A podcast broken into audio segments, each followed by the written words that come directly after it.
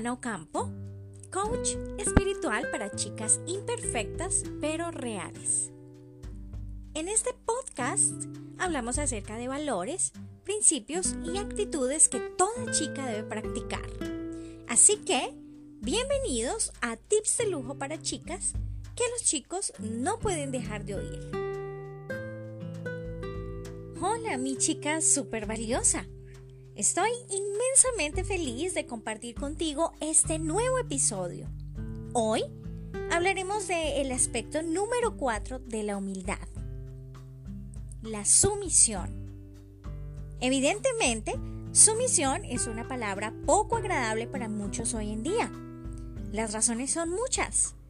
Tal vez porque malinterpretamos el término pensando que implica inferioridad o incluso tenemos ideas preconcebidas que no tienen ningún fundamento.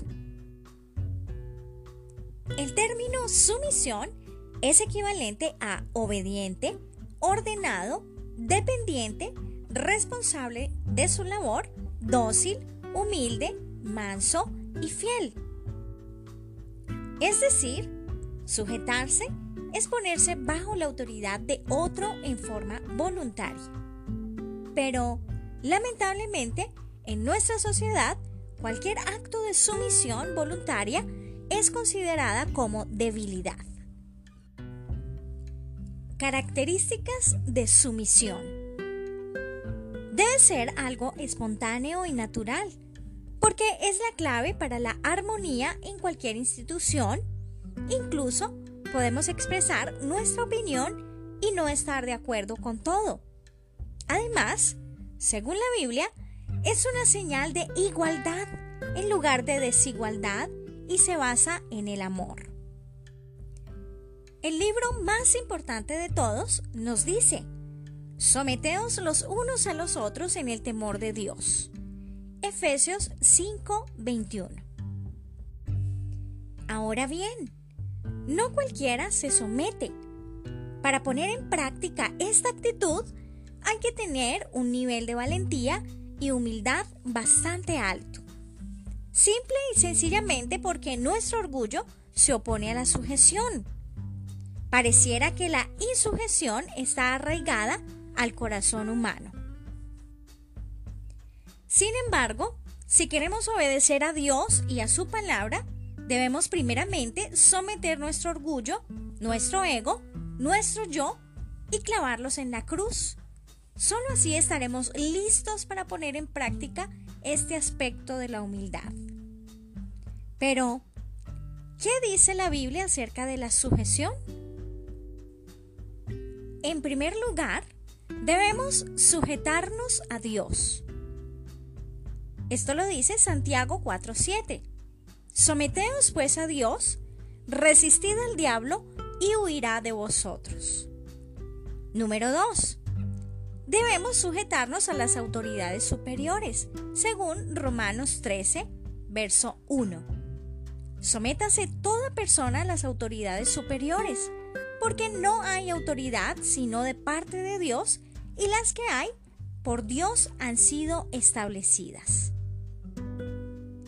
Número 3. Debemos sujetarnos a nuestros pastores. Así lo dice Hebreos 13:17.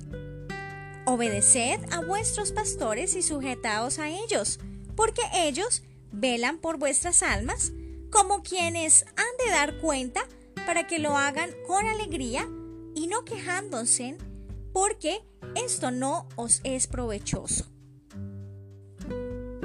Número 4 a las autoridades humanas. Según Primera de Pedro 2, versos 13 al 14. Por causa del Señor, someteos a toda institución humana, ya sea al rey como a superior, ya sea a los gobernadores como por él enviados para castigo de los malhechores y alabanza de los que hacen el bien. Número 5. A los gobernantes, según Tito 3.1. Recuérdales que se sujeten a los gobernantes y autoridades, que obedezcan y que estén dispuestos a toda buena obra. Número 6. las casadas a sus esposos, según Efesios 5:22 dice, las casadas estén sujetos a sus propios maridos como al Señor. Número 7. Los jóvenes a los ancianos, según 1 de Pedro 5:5.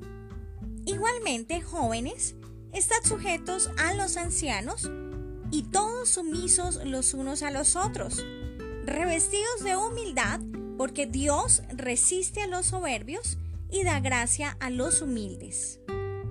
Número 8. Los hijos a los padres. Según 1 de Timoteo 3:4.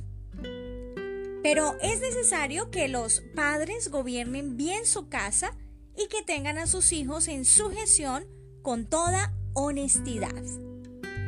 No cabe duda que la sujeción trae orden a cualquier institución.